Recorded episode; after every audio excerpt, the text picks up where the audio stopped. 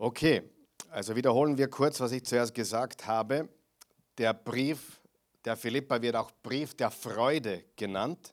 Es ist ein wunderschöner Brief. Paulus zeigt in diesem Brief sein Herz. Jeder Satz glüht mit Liebe. Und Paulus äh, liebt die, Philis, die Philipp, nicht die Philister, die Philippa offensichtlich. Und die Philipper lieben Paulus. Vor allem ihre Einstellung und ihre Großzügigkeit. Und das sind zwei Dinge, die man in diesem Brief wunderbar sieht, ist die Einstellung des Gläubigen und die Großzügigkeit des Gläubigen. Darf ich was sagen? Ein knausriger Christ ist ein Widerspruch. Muss man ganz klar sagen. Wenn du knausrig bist, wenn du nicht großzügig bist, das ist ein Widerspruch zu einem Nachfolger Jesu. Und was Paulus an den Philippern so schätzt, ist ihre Einstellung und ihre Großzügigkeit. Wir haben gesagt, das Wort Freude oder in irgendeiner Form freut euch oder Freude kommt 17 Mal vor. Und dann gibt es noch ein zweites Schlüsselwort und das kommt 38 Mal vor. Wer will raten, welches Wort es ist? Hm? Na? Aber ja, ja, aber nein. Weil Gott ist Liebe, Christus. Christus ist die Liebe, du hast vollkommen recht. Aber das Wort ist Christus. Christus, Jesus Christus oder nur Christus. Meistens äh, ist Jesus Christus. Äh, aber das Wort Christus kommt 38 Mal vor. Zum Beispiel dieser geniale Vers, der auch im Video äh, zu hören war. Christus ist mein Leben, Sterben ist mein Gewinn. Christus ist mein Leben. Das heißt, Freude 17 Mal, Christus 38 Mal. Wir sehen also, wie eine gewaltige Liebe dieser Paulus gehabt hat für Jesus Christus und, und die, die, Liebe, die Liebe, die er zu ihm hatte und die Liebe, die Gott natürlich auch zu uns hat. Und Gott ist die Liebe, Jesus Christus ist die Liebe. Wenn wir schon beim Thema Christus sind, Christus war nicht sein Nachname. Ja, war nicht äh, Jesus Christus, also Hans Huber, sondern äh, Christus ist sein Titel. Christus heißt Messias. Der hebräische Begriff war Messias, der griechische war Christus. Und manchmal steht in der Bibel Jesus Christus, manchmal steht Christus Jesus. Das ist, wenn du sagst, der Pilsel Karl Michael oder der Karl Michael Pilsel, also das ist wurscht, was zuerst kommt, aber Christus ist der Titel, nicht sein Nachname. Sein Nachname wäre wahrscheinlich gewesen Jesus, der Sohn Josefs, Josefs aus Nazareth, glaube ich, hätte man damals gesagt oder so ähnlich. Aber Christus war nicht sein Nachname. Okay, also, was ist das Hauptwort in diesem Brief? Christus. Was ist das zweite Wort, was mehr als alles andere vorkommt? Freude. Und die Freude am Herrn ist unsere Kraft, steht im Nehemia 8, Vers 10 bereits. Und manche sagen, dass der, der Schlüsselvers vom Philipperbrief Kapitel 4, Vers 4 ist. Da steht in der Lutherbibel, freut euch alle Zeit und abermals sage ich, freuet euch. Hier in der neuen äh, evangelistischen Übersetzung steht, freut euch jeden Tag, dass ihr mit dem Herrn verbunden seid. Ich sage es noch einmal, freut euch. Wer von euch glaubt, dass das alles ist, was du brauchst? Jesus. Alles, was du brauchst. Weißt du, ich bin immer wirklich verwundert über, über Christen, die ihren Glauben davon abhängig machen, ob es gerade viel haben, ob es gerade geheilt sind, ob es gerade gut läuft. Ich sage dir, wenn du von Gott irgendwas brauchst, damit du ihm dienst oder glaubst, dann hast du ihn nicht wirklich. Warum sage ich das? Weil das ist die ganze Motivation, was du brauchst. Wenn, wenn du weißt, wie sehr er dich geliebt hat und für dich dein Leben gegeben hat, da ist mir doch egal, ob er mich heilt oder nicht, ob er mich sehen oder nicht. Er ist mehr als genug. Verstehst du, was ich meine? Er ist es, dem ich diene, nicht dem, was, dem, was er mir gibt oder zukommen lässt. Okay? Und äh, ich habe auch gemerkt, dass dann die anderen Sachen auch viel besser funktionieren, wenn wir ihn an erste Stelle stellen, weil in Matthäus 6, Vers 33 steht, trachtet zuerst nach dem Reich Gottes und seiner Gerechtigkeit und alles andere wird euch dazugegeben. Aber viele suchen zuerst die Sachen, die Dinge, die Heilung, den Segen und vergessen ganz, dass es umgekehrt gehört. Wir suchen zuerst Jesus und er gibt uns alles, was wir brauchen, dazu. Okay? Also, die Freude unter allen Umständen. Interessant in diesem Brief ist auch, dass es zwar Probleme gab, aber offensichtlich keine gröberen. Wir haben gesehen, da war im Kapitel 4, haben wir im Video gesehen, da gab es zwei Frauen, die im Clinch lagen. Das soll auch heutzutage noch vorkommen, ja, dass zwei äh, Frauen sich, sich äh, zanken. Ja, kommt auch unter Männern vor, äh, kommt auch in Gemeinden vor, in guten Gemeinden vor. Aber es gab sonst keine größeren Probleme. Äh, es gab ein paar Kleinigkeiten, wie gesagt, die Paulus mit sehr, sehr viel Taktgefühl behandelt. Es gibt im ganzen Brief, das ist der einzige Brief, wo es keine Zurechtweisungen gibt und keine Kontroversen. Paulus weist sie nirgendwo zurecht. Er ist, er ist in einer sehr, sehr guten Beziehung mit den Philippern. Äh, er liebt die Philipper, die Philipper lieben ihn und gibt keine gröberen Dinge, die er da aufräumen muss oder beseitigen muss oder irgendwie konfrontieren muss. Im 1. Korinther und im 2. Korinther ist er ständig am Konfrontieren. Im Philipperbrief, da merkt man, er ist voller Freude, er ist voller Liebe, voller Herzlichkeit. Im Korintherbrief merkt man, man muss sie ärgern und muss ein bisschen Gas geben. Äh, hier ist er voller Freude und Liebe. Und der Apostel freut sich trotz seiner Gefangenschaft. Und die Freude des Christenlebens, und darum geht es, die Freude des Christenlebens und die Freude am Dienen in allen Lebenslagen. Das möchte ich nochmal wiederholen. Äh, die Freude des Lebens eines Christen und die Freude des Dienstes eines Christen in allen Lebenslagen. Wer von euch glaubt, dass man sich in allen Lebenslagen freuen kann? Kann man das? Ganz sicher. In allen Lebenslagen kann man sich freuen. Und das ist eigentlich das, was Jesus uns schenkt, in erster Linie schenkt. Ich habe in einem Satz versucht äh, zusammenzufassen, was Paulus mit diesem Brief sagen will. Sind sieben Worte, ganz kurze Worte. Paulus will sagen, ich freue mich, freut ihr euch auch. Ich freue mich, freut ihr euch auch. Und wenn du dich freuen kannst unter den schlimmsten Umständen, dann kann dir niemand mehr was nehmen in diesem Leben. Kurz ein paar Hintergründe zum Philipperbrief. Wir haben schon gesagt, Paulus hat ihn geschrieben. Paulus, der Apostel. Wenn wir da in Philippa 1 jetzt kurz, kurz reinschauen, es schreiben Paulus und Timotheus, Sklaven von Jesus Christus, an alle Gläubigen in Philippi, an alle, die durch Jesus Christus geheiligt sind, samt ihren Ältesten und Diakonen. Wir wünschen euch Gnade und Frieden von Gott, unserem Vater, und von Jesus Christus, dem Herrn. Also Paulus schreibt diesen Brief an die Philipper oder die Gemeinde in Philippi. Und was mir auch aufgefallen ist beim mehrmaligen Lesen dieses Briefes, wir haben Inhalt und wir haben Emotion. Paulus gibt nicht nur Content, also er gibt nicht nur Inhalt, er gibt auch Emotion. Man spürt seine Emotion, seine Leidenschaft und seine Liebe. Und er hat diesen Brief äh, geschrieben, so 62 nach Christus, von Rom, wo er zweimal inhaftiert war, mindestens zweimal inhaftiert war. Und er schrieb ihn in seiner ersten Gefangenschaft in Rom. Das kann man übrigens nachlesen in Apostelgeschichte 28.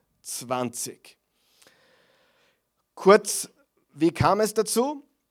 Äh, er hat die, auf der zweiten Missionsreise, von der man in der Apostelgeschichte lesen kann, hat er die Gemeinde in Philippi gegründet zu dem werden wir gleich kommen. Vielleicht kannst du, Raphael, die Landkarte kurz auch einblenden.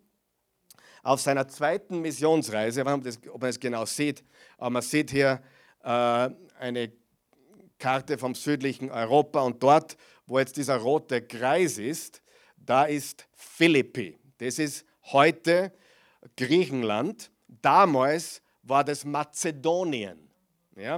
Äh, wenn du dich ein bisschen auskennst, es gibt ja auch, glaube ich, heute sogar ein bisschen einen Konflikt zwischen dem Land Mazedonien ja, und Griechenland, die auch Mazedonien äh, für sich beanspruchen, dieses, dieses Wort. Aber das war damals alles Mazedonien. Heute kannst du dorthin fahren. Du wirst zwar Philippin nicht mehr finden, das ist nur mehr Ruinen, aber es gibt ein paar Dörfer rundherum, die sehr nahe sind.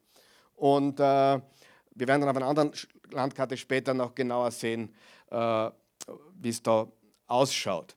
Aber auf der zweiten Missionsreise, Paulus hat drei Missionsreisen getätigt. Die erste Missionsreise in der Apostelgeschichte 13 und 14, die zweite Missionsreise Apostelgeschichte 16, 17, 18 und die dritte Missionsreise dann äh, Apostelgeschichte, das, das, der zweite Teil von Kapitel 18, 19 und 20. Und auf der zweiten Missionsreise kam er das erste Mal nach Europa. Er kam das erste Mal nach Europa und Philippi ist die erste Gemeinde in Europa. Dort waren die ersten Christen in Europa. Und ich liebe es, wie es die im Video sagen, die erste Christengemeinschaft. Ja, die sagen nicht Kirche dazu, die sagen auch nicht Gemeinde dazu, die sagen äh, Gemeinschaft von Jesus-Nachfolgern, glaube ich, sagen es sogar. Und das gefällt mir viel, viel besser als Gemeinde. Ich habe neulich gesagt, ich muss in die Gemeinde. Jetzt hat er gesagt, wo fast, wo fast aufs, aufs, Gemeindeamt oder wo fast nicht. Äh, weißt du, man verwirrt die Menschen mehr mit dem christlichen äh, Jargon, als man es ihnen hilft. Und darum ist es manchmal ganz gut, wenn man neue Worte verwendet, wenn man statt Gemeinde sagt, das ist die Jesusgemeinschaft äh, und so weiter. Und äh, ich meine, ich sage das Wort Gemeinde eh schon sehr selten, aber es ist eine Gemeinde, aber in Österreich haben wir halt ein bisschen ein Problem mit unseren Gemeinden, Ortsgemeinden, Marktgemeinden und Stadtgemeinden. Wir sind eine Gemeinde, die Philipper sind eine Gemeinde, aber sind eine, eine Gemeinschaft von Christo, Christen oder eine Gemeinschaft von Jesus Nachfolgern. Und, und auf dieser Reise, und das werden wir uns dann anschauen, auch im Kapitel 16 der Apostelgeschichte, hat er diese Gemeinde gegründet. Und jetzt ist er im Gefängnis. Jahre später ist er im Gefängnis. Und die Philipper haben gehört von seiner Not. So waren die Philipper. Die Philipper waren großzügig und hatten eine vorbildliche Einstellung. Sagen wir großzügig und eine vorbildliche Einstellung. Und Jahre nachdem Paulus diese Gemeinde gegründet hat, war er, wie gesagt, im Gefängnis äh, von Rom. Und die Philipper haben eben mitbekommen, dass er dort in Not ist und haben ihm eine Gabe geschickt. Sie haben ihm Geld geschickt, aber nicht per Post, sondern sie haben den Epaphroditus, von dem haben wir auch schon gehört, von dem hören wir im zweiten Kapitel dann genauer, dieser Epaphroditus Manche sagen auch Epaphras zu ihm, aber Epaphroditus ist die längere Version, war der Botschafter von Philippi, der die Gabe überbrachte nach Rom.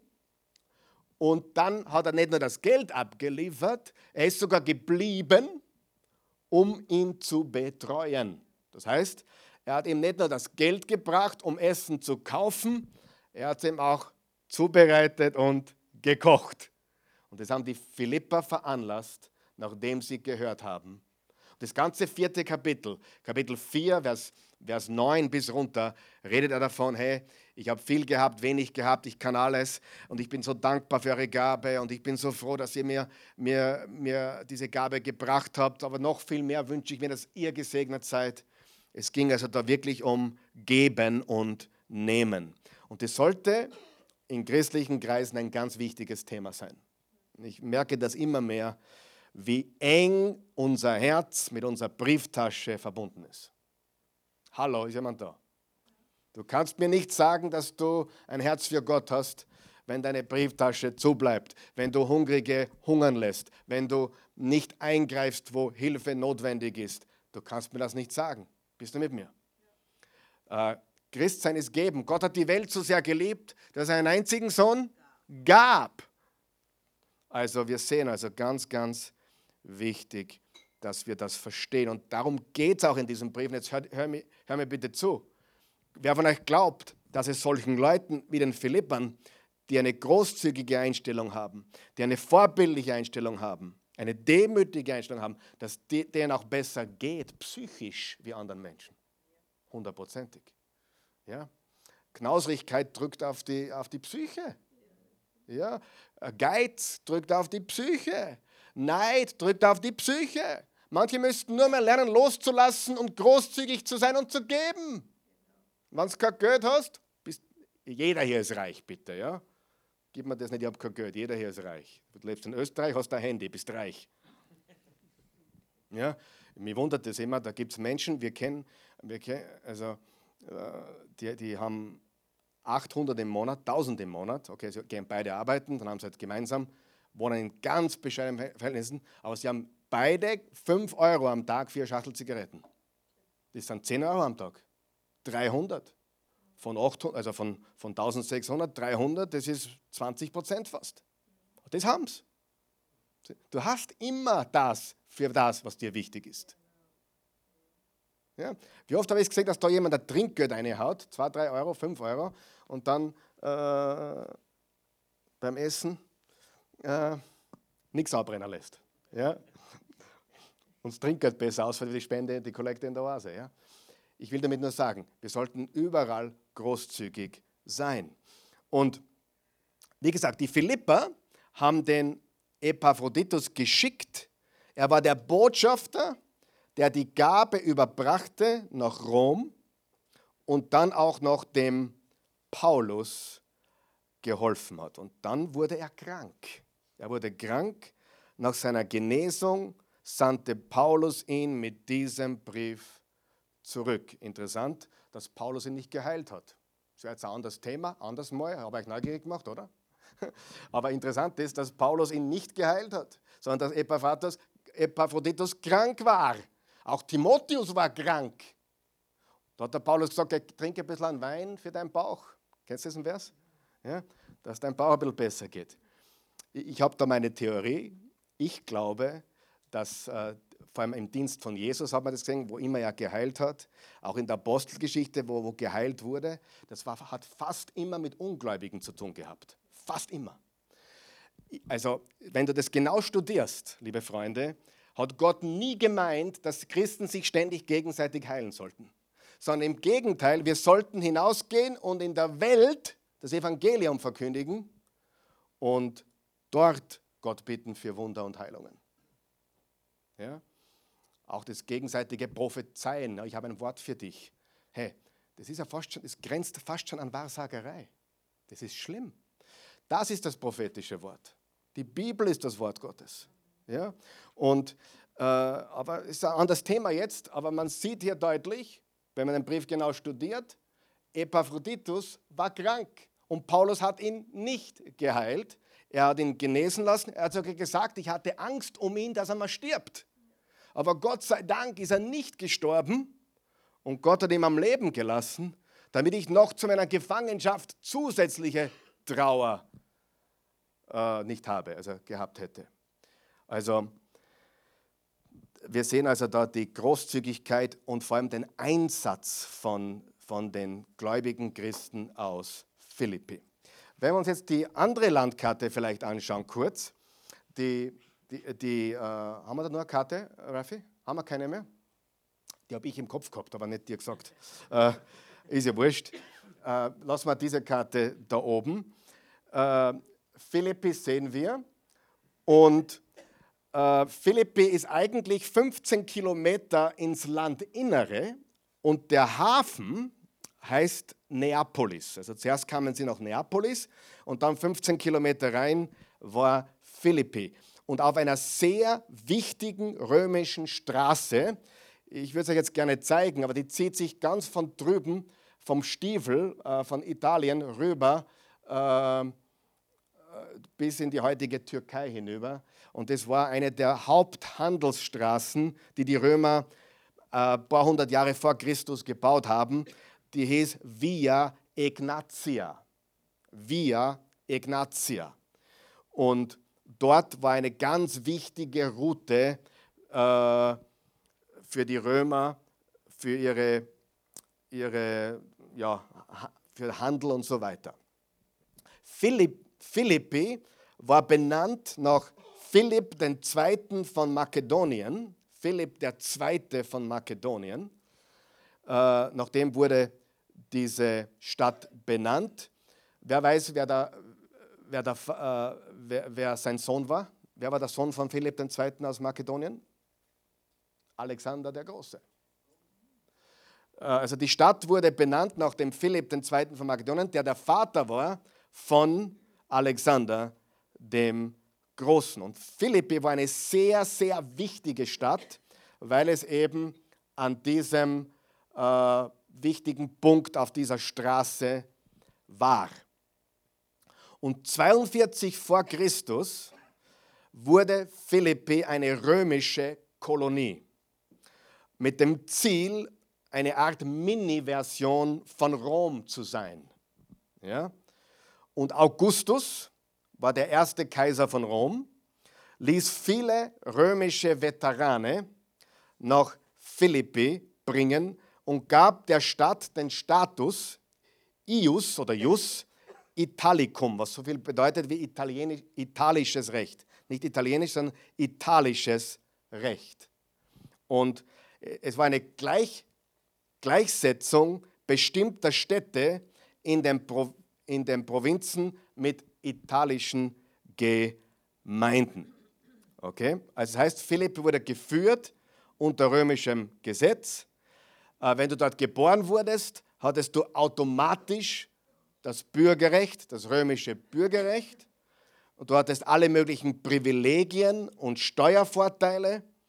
Und Philippi hatte damals ca. 10 bis 15.000 Einwohner zu dieser, zu dieser Zeit. Was ist noch zum Sagen?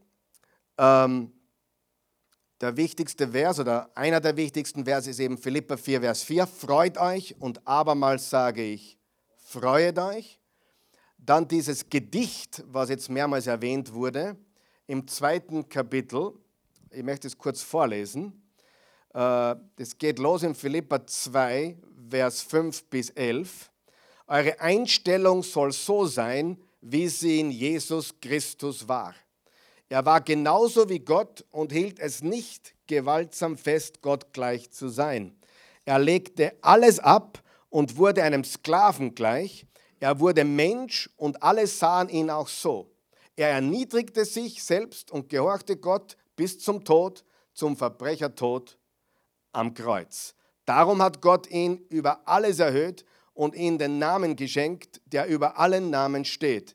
Denn vor dem Namen Jesus wird einmal jedes Knie gebeugt, von allem, ob sie im Himmel sind, auf der Erde oder unter der Erde, und jeder Mund wird, wird anerkennen, Jesus Christus ist der Herr, so wird Gott, der Vater, geehrt. Also er hat sich erniedrigt, er hat sich gedemütigt, er hat sein Leben niedergelegt und diese Einstellung, die sollte auch in uns sein. Wir sollten diesem Beispiel folgen.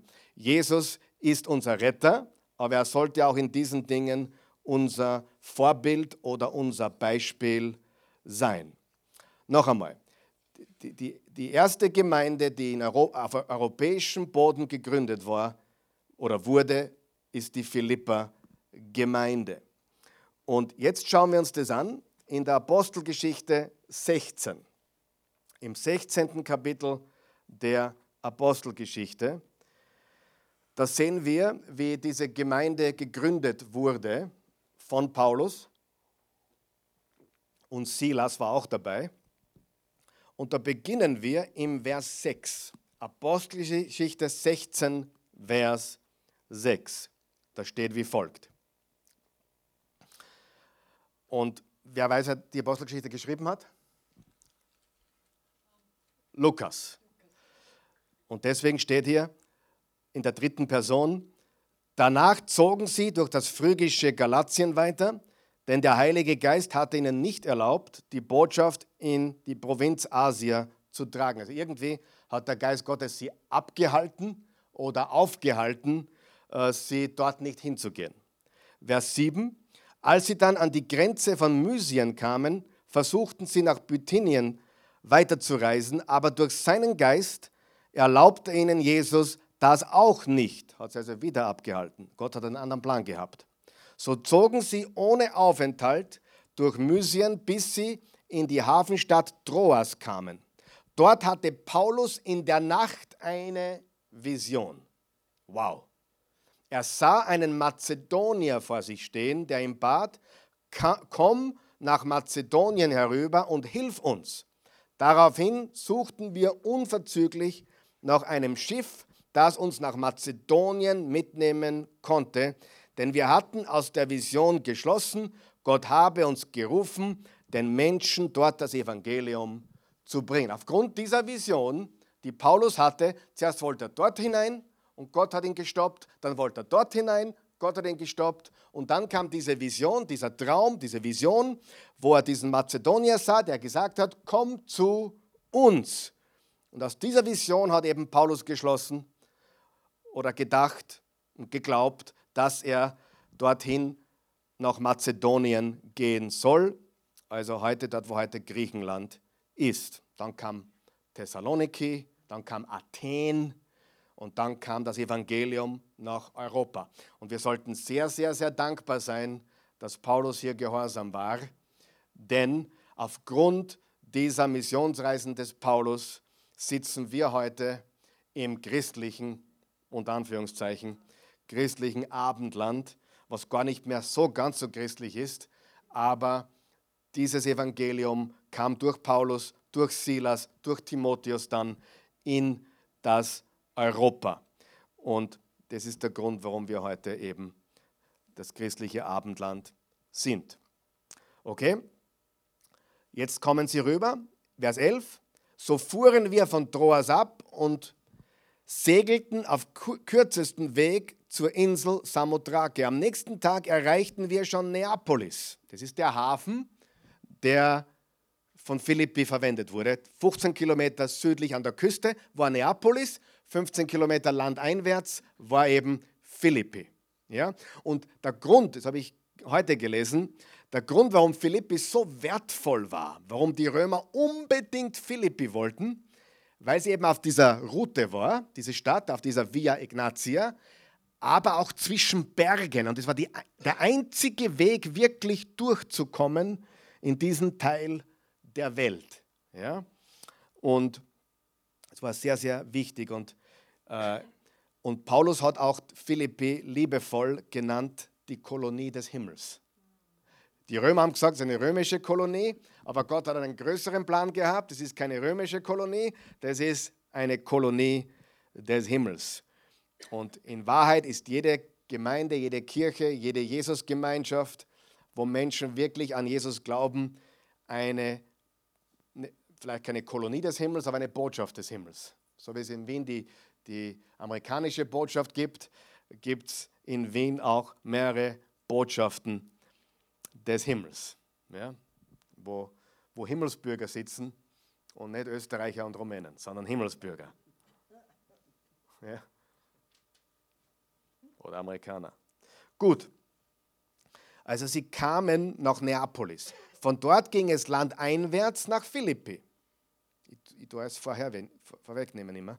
Der bedeutendsten, hier haben wir es, der bedeutendsten römischen Kolonie, habe ich gerade erläutert, in diesem Teil Mazedoniens. Hier blieben wir einige Tage, jetzt pass auf, am Sabbat gingen wir vor das Stadttor hinaus an den Fluss, wo eine jüdische Gebetsstätte, wo wir eine jüdische Gebetsstätte vermuteten. Hast du es gemerkt, dass jetzt die Sprache auf wir wechselt? Irgendwo da dazwischen ist Lukas dazugekommen. Also Lukas war bis jetzt nicht dabei in diesen Reisen, plötzlich ist er dabei. Äh, also am Sabbat gingen wir vor, ein, vor der Stadt hinaus an den Fluss, wo wir eine jüdische Gebetsstätte vermuteten. Nachdem wir sie gefunden hatten, setzten wir uns und sprachen zu den Frauen, die dort zusammen kamen. Es gab keine Synagoge in Philippi. Äh, um eine Synagoge zu haben, um, äh, muss, musste es zehn jüdische Männer geben und die gab es nicht. Das heißt, das war total römisch und nicht jüdisch. Eine dieser Frauen, wer von euch weiß, warum Jesus auch Rabbi genannt wurde? Weil er mehr als zehn Jünger hatte. Du, du musstest zehn Jünger haben. Also du, du, du, konntest keine jüdische Synagoge oder jüdische, ähm, es mussten zehn Männer da sein, damit eine Synagoge stattfinden konnte. Und jeder, der mehr als zehn Jünger hatte, wurde Rabbi genannt. Und hier gab es es eben nicht, sondern es versammelten sich die Frauen. Vers 14, eine dieser Frauen hieß Lydia und war eine Purpurhändlerin aus Thyatira. Sie glaubte an den Gott Israels. Der Herr öffnete ihr das Herz, sodass sie gut zuhörte und bereitwillig aufnahm, was Paulus sagte. Sie war gottesfürchtig, aber sie war keine Christin. Sie war gottesfürchtig, aber sie hat noch nicht verstanden, was das Evangelium bedeutet. Gibt es solche Menschen heute? Definitiv gibt es viele solche Menschen, die eine, eine Ehrfurcht vor Gott haben, aber denen die Erkenntnis und die Offenbarung des Evangeliums fehlt, die eigentlich total offen sind, die eigentlich nur darauf warten, dass ihnen jemand erzählt. Und die Lydia war eine Gottesfürchtige und äh, ja, und sie hat eben dem ganzen äh, äh, ja, den ganzen anderen Sachen äh, Spiritualismus und, und Mehrgötterglaube und, und Sonnengott und Mondgott und was, was es gibt, abgesagt und hat äh, begonnen, diesem jüdischen Gott zu glauben. Und dann geht es weiter. Also der Herr öffnete ihr das Herz, sodass sie gut zuhörte und bereitwillig aufnahm, was Paulus sagte. Warum lese ich das alles? Das sind die wahren Anfänge des Christentums in Europa. Hier sind die ersten Christen Europas zu finden. Hier, genau hier, in, diesem, in dieser Zeit 40, zwischen 40 und 50 nach Christus. Sie ließ sich dann mit allen, die in ihrem Haus lebten, taufen. Danach lud sie uns ein und sagte, wenn ihr wirklich überzeugt seid, dass ich an den Herrn glaube, dann kommt in mein Haus und seid meine Gäste. Sie nötigte uns gerade dazu. Also die war voller Begeisterung, sie hat Jesus kennengelernt mit ihrem ganzen Haus und hat sie eingeladen. Und die war sicher keine Arme. Die war eine, eine Händlerin von Purpur und war eine Geschäftsfrau äh, und hat äh, Ehrfurcht vor Gott gehabt. Das ist das Erste, was passiert. Lydia mit ihrem Haus wird gläubig und lässt sich taufen. Dann sehen wir das nächste Ereignis, Vers 16. Als wir einmal auf dem Weg zu der Gebetsstätte waren, begegnete uns eine Sklavin. Sie war von einem Wahrsagegeist besessen, also einem Dämon, einem Wahrsagegeist besessen und brachte ihren Besitzern viel Geld mit Wahrsagen ein. Ich möchte mal kurz da stehen bleiben. Wahrsagen ist dämonisch. Ja, dämonisch. Karten legen ist dämonisch. In, einen, in einen Kristallkugel zu schauen und die Zukunft Weisung zu finden, ist dämonisch. Horoskop, jetzt werden wir einige nicht mehr mögen, aber Horoskop, dämonisch. Hm? Bitte? Ja, es ist nicht der Geist Gottes. Ich darf eine Stufe weitergehen. Alles, was spirituell ist, ist dämonisch. Spirituell ist dämonisch. Entweder du glaubst an Gott und Jesus oder du bist spirituell. Aber wenn du spirituell bist ohne Gott und Jesus, bist du dämonisch. Das ist nicht, dass der Mensch dämonisch ist, aber die, die Sache ist dämonisch. Man öffnet ja Kanäle. Genau. Das, jetzt haben wir das einmal. Genau. Die Menschen wissen das gar nicht. Spiritualität. Wie oft glaubst du, will mich jemand beeindrucken, wenn ich mit ihm rede über den Glauben? Ich bin auch spirituell. und dann glauben sie, jetzt haben sie was Gutes, Cooles gesagt, weil sie sagen, ich bin auch spirituell. Ja, ja, und spirituell ist nichts Gutes. Ja, und Wahrsagen ist nichts Gutes. Und ich sage, ich weiß einige, äh, und ich, ich habe das Christentum auch in allen Facetten kennengelernt, von, von pfingstlich, charismatisch und evangelikal und katholisch. Ich habe ich, ich hab überall hineingeschnuppert, glaubt mir das? Aber wenn man nicht aufpasst und die Menschen ständig ein Wort wollen, dann grenzt das für mich an Wahrsagerei. Weil sie nicht die Bibel lesen, sondern von irgendeinem Prediger hören wollen, der, ich habe ein Wort für dich. Kennt, kennt es jemand? Wirklich. Und das ist nicht gut, weil die Bibel ist das Wort Gottes, Jesus ist das Wort Gottes. Ich sage nicht, dass das unbedingt Wahrsagerei ist. Man kann ja jemanden mit einem Wort ermutigen und, und bekräftigen und, und auferbauen. Aber wenn man so die Führung für sein Leben sucht, dann ist das furchtbar. Und dann, dann hat man eigentlich etwas Dämonisches in das Christliche hereingebracht. Genau. Das heißt jetzt nicht, dass ich nicht glaube, dass es äh, Männer oder Frauen Gottes gibt, die einem ein Wort von Jesus sagen können. Glaube ich schon. Aber das sollte nicht der primäre Weg sein, wie wir uns führen lassen. Ja? Und wenn man aber das beginnt, dann beginnt das für mich zu grenzen an Wahrsagerei. Okay, fair genug? Gut. Da muss man aufpassen. Ja? Nicht alles, ist nicht alles oh, ich liebe, wenn wir sogar ein Buch legen, ist nicht alles Gott, was glänzt. Merkt er das? Es ist nicht alles Gott, was christlich sich anhört. Es ist nicht alles Jesus, was christlich sich anhört. Und nur weil jemand sagt, so spricht der Herr, heißt es noch lange nicht, dass so spricht der Herr. Weil so spricht der Herr, kann jeder sagen. Und jemand, der wirklich von Gott spricht, der wird nicht sagen, so spricht der Herr, sondern der sagt und verkündigt das Wort Gottes und die Menschen spüren, dass es Gott ist. Das ist der Unterschied. So, ich habe mir das auch geklärt. Ich liebe euch. Als wir einmal auf dem Weg zu der Gebetsstätte waren, begegnete uns eine Sklavin. Sie war von einem Wahrsagegeist besessen und brachte ihren Besitzern viel Geld mit Wahrsager, Wahrsagen ein. Jetzt pass auf. Die Frau lief dem Paulus und uns hinterher und schrie diese, schrie, diese Leute sind Sklaven des höchsten Gottes. Sie können euch den Weg zur Rettung zeigen. Stimmt es? Ja. Aber es hat den Paulus gestört. Es hat ihn gestört, dass die einen ständig hinterher rennt, diese, diese besessene Frau, und ständig sagt, sieh, diese Männer können euch den Weg zur Rettung zeigen. So ging das viele Tage, bis Paulus es nicht mehr ertragen konnte. Er drehte sich um, ist ja lustig, oder? Und sagte zu dem Geist, er sagte zu dem Geist, er hat sie nicht schlecht gemacht, ja? Im Namen von Jesus Christus befehle ich dir, verlass diese Frau. Im gleichen Augenblick fuhr der Wahrsagegeist von ihr aus. Wow. Diese Frau wurde auch frei. Es steht hier zwar nicht, dass sie sich dann taufen hat lassen, aber ich gehe davon aus.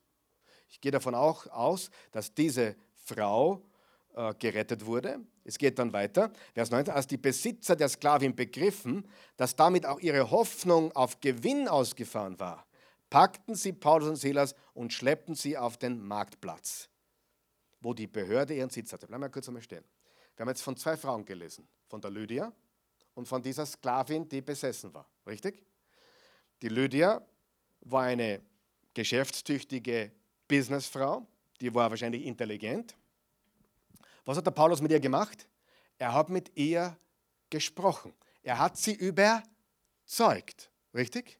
Er hat auf ihren Intellekt appelliert. Er hat mit ihr gesprochen und er hat sie überzeugt. Ist es das wichtig, dass wir das mit Christ, als Christen tun? Wenn du mit, mit, mit gescheiten Leuten zu tun hast. Solltest du überzeugend sein? Solltest du mit denen reden und überzeugen? Auf jeden Fall.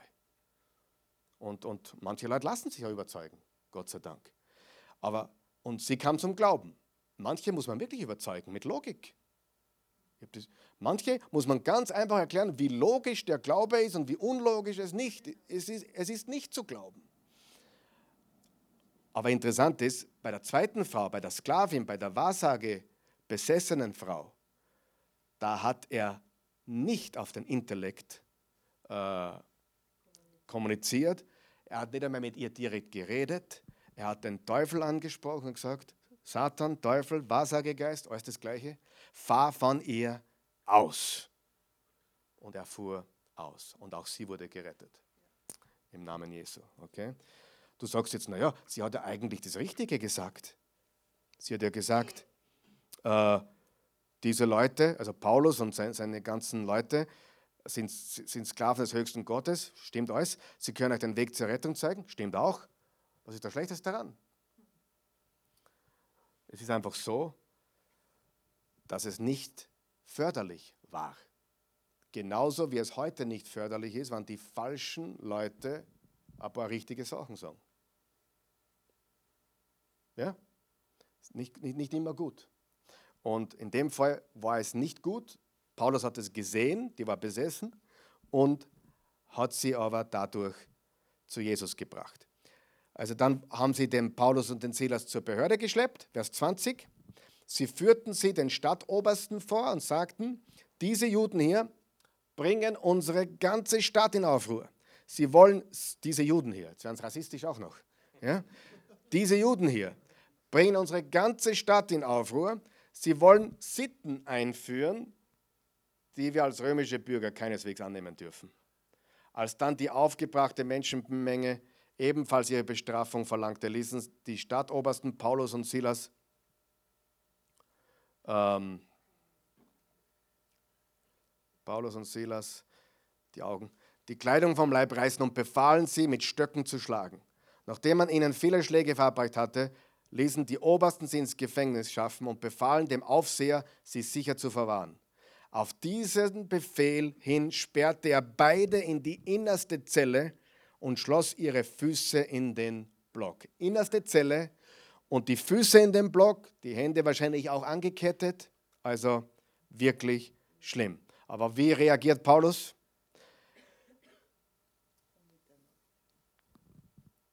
Der Paulus war ein Typ, den konntest du nicht schlagen.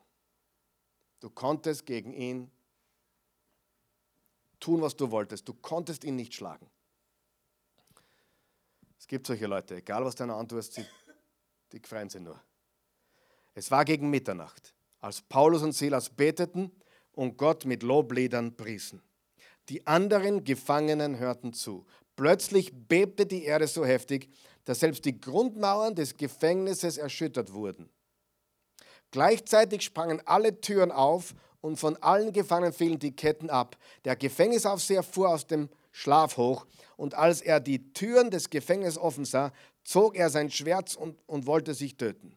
Denn er dachte, die Gefangenen wären entflohen. Aber Paulus rief so laut er konnte, tu dir nichts an, wir sind alle noch hier. Da forderte der Aufseher Licht und stürzte ins Gefängnis und warf sich zitternd vor Paulus und Silas zu Boden. Dann führte er sie heraus und fragte, ihr Herren, was muss ich tun, um gerettet zu werden? Sie sagten, glaube an Jesus den Herrn, dann wirst du gerettet und deine Familie mit dir. Anschließend erklärten sie ihm und allen, die in seinem Haus lebten, die Botschaft des Herrn. Der Gefängnisaufseher nahm Paulus und Silas noch in derselben Nachtstunde zu sich und wusch ihnen die blutigen Striemen ab.